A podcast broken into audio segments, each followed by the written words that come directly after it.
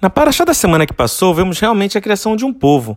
Quando Faraó pergunta a Moisés quem ele deveria deixar ir embora do Egito, Moisés fala que tanto o idoso quanto o jovem. Mais à frente, Moisés fala que os animais também são importantes. Mas vejamos um ponto interessante. Muitas vezes escutamos que a continuidade do povo judeu está nos jovens. Isto é apenas meia verdade. Os jovens sem os idosos são que nem filhos sem um pai ou uma mãe que os conduza para um caminho feliz. Outro ponto importante da Paraxá foi o fato de Deus dizer que esta história da escravidão no Egito deveria ser contada a cada geração. E assim fazemos. Mas por que comer matzá por uma semana? Será que apenas contar a história não seria suficiente para que o povo se lembrasse de tudo o que aconteceu? Muitas vezes, quando escutamos algo, esquecemos.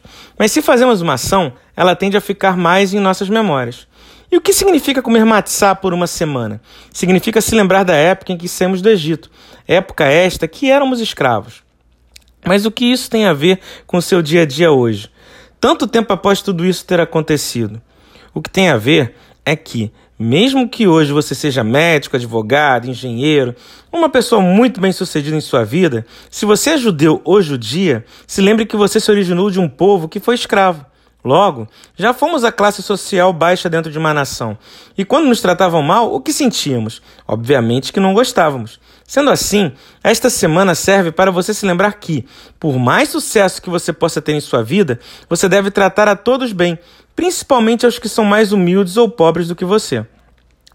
A inteligência que você tem vem de Deus e ela deve ser usada não para você se sentir superior a ninguém, mas sim para você ajudar os outros da melhor forma possível. Lembre-se, a única coisa que deixamos aqui neste mundo são as lembranças que deixamos nos outros pelas boas ações que fazemos. O resto, mesmo que seja bem material, um dia se acabe.